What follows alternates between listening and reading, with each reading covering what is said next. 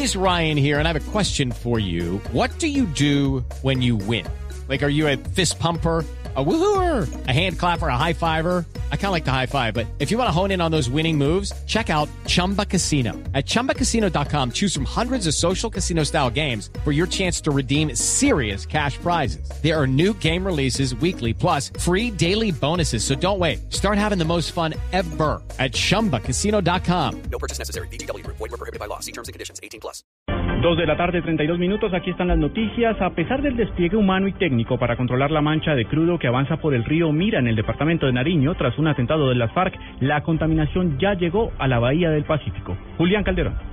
Ecopetrol confirmó que el crudo se ha filtrado por brazos del río Mira y ha llegado hasta la costa pacífica. Esto a pesar de que se han instalado más de 5.000 metros de barreras oceánicas para evitar que los miles de barriles de petróleo que se mueven a través del río avancen. Así lo confirmó el presidente de Ecopetrol, Juan Carlos Echeverry. Lamentablemente, unas personas armadas no nos dejaron entrar a intervenir un brazo del río Mira cuando se abre para llegar al Pacífico y por ese brazo está llegando ya una línea de aceite de petróleo al océano. Es una línea La compañía reportó además nuevos ataques a sus oleoductos Mansoya, Orito y Altrasandino. En ese momento se encontraba fuera de operación. Sin embargo, ya son 34 atentados a la infraestructura de transporte de crudo de Ecopetrol, los que se han reportado en lo que va del año frente a 74 reportados en el mismo periodo de 2014. Julián Calderón, Blue Radio.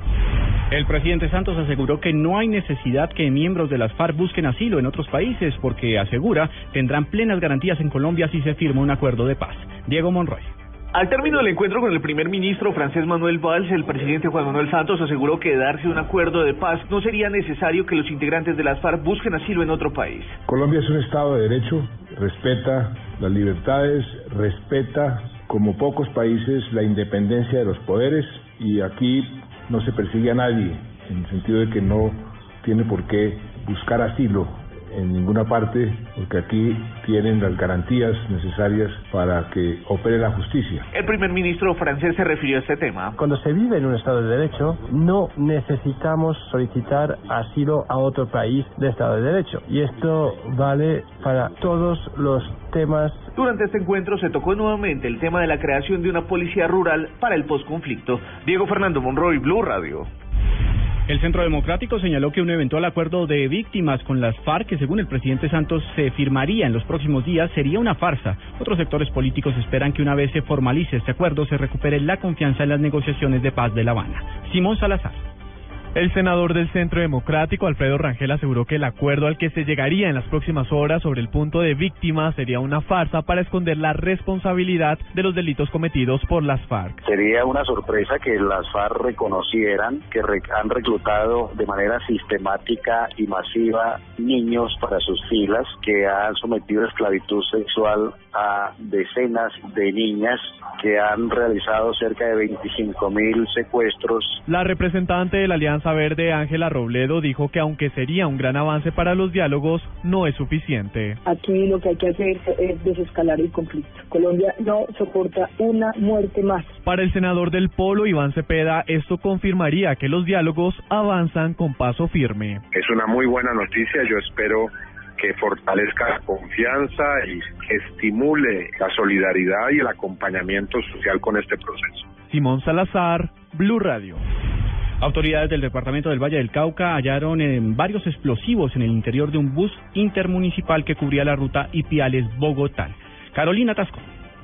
En la vía que comunica Villarrica y Palmira al sur del Valle del Cauca, unidades de policía de carreteras detuvieron en un retén de control a un bus intermunicipal de la empresa Expreso Bolivariano. Después de realizar la revisión de antecedentes de pasajeros y revisar las bodegas de equipajes, encontraron una caleta improvisada con 142 barras de pentolita, un promedio de 71 kilos de explosivos y cuatro rollos de cordón detonante. Este bus de la línea frontera de placas WFH 547 cubría la ruta Ipiales-Bogotá. El conductor del vehículo y el asistente fueron detenidos detenidos por la policía y al momento de su indagación aseguraron que la carga la había recibido en Ipiales. Por ahora, William Weput y Aldemar Portilla fueron capturados por el delito de tráfico de armas, munición o explosivos. Desde Cali, Carolina Tascón, Blue Radio.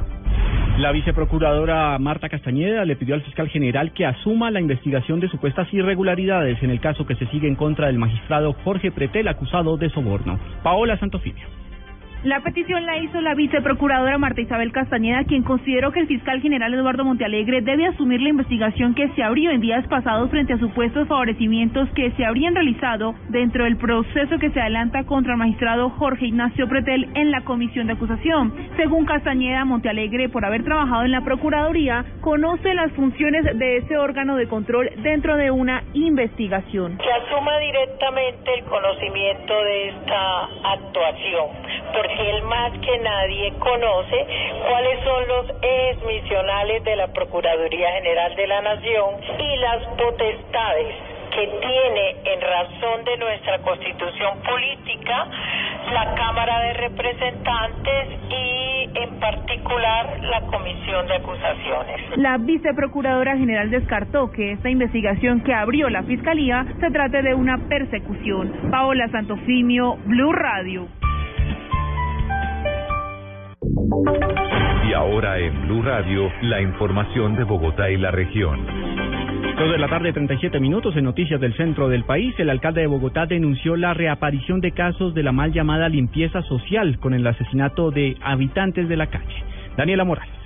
El alcalde de Mayor de Bogotá, Gustavo Petro, hizo una fuerte denuncia. Aseguró que se están incrementando los asesinatos sistemáticos de habitantes de la calle en Bogotá. Dijo que eso ya entró en investigación. Porque ya no estamos hablando de asesinatos esporádicos, sino sistemáticos. Y esa diferencia entre esas dos palabras es fundamental desde el punto de vista jurídico. Sistemático significa un aparato difuso u organizado en la sociedad, oculto obviamente, que está matando. El alcalde aseguró que en lo corrido del año ya son 40 los habitantes de la calle que han fallecido. Daniela Morales, Blue Radio. El exconcejal de Bogotá, Hipólito Moreno, deberá reparar al distrito con más de 700 millones de pesos por el escándalo del carrusel de la contratación. Paola Santofimio. Un juez de la República determinó que el exconcejal de Bogotá, Hipólito Moreno, deberá pagar cerca de 765 millones de pesos como reparación por el millonario desfalco a Bogotá por el denominado carrusel de la contratación. Moreno fue condenado por las irregularidades del contrato del servicio de ambulancias en la capital del país. El exconcejal indicó ante el juez que realizará el millonario pago en dos cuotas. La primera se realizará este fin de semana y será por valor de 360 millones de pesos, plata que salió de la venta de un apartamento ubicado en el norte de Bogotá. Segundo pago lo realizará en siete cuotas de 45 millones de pesos. Hipólito Moreno había sido condenado a seis años de prisión por estos hechos. Paola Santofimio, Blue Radio.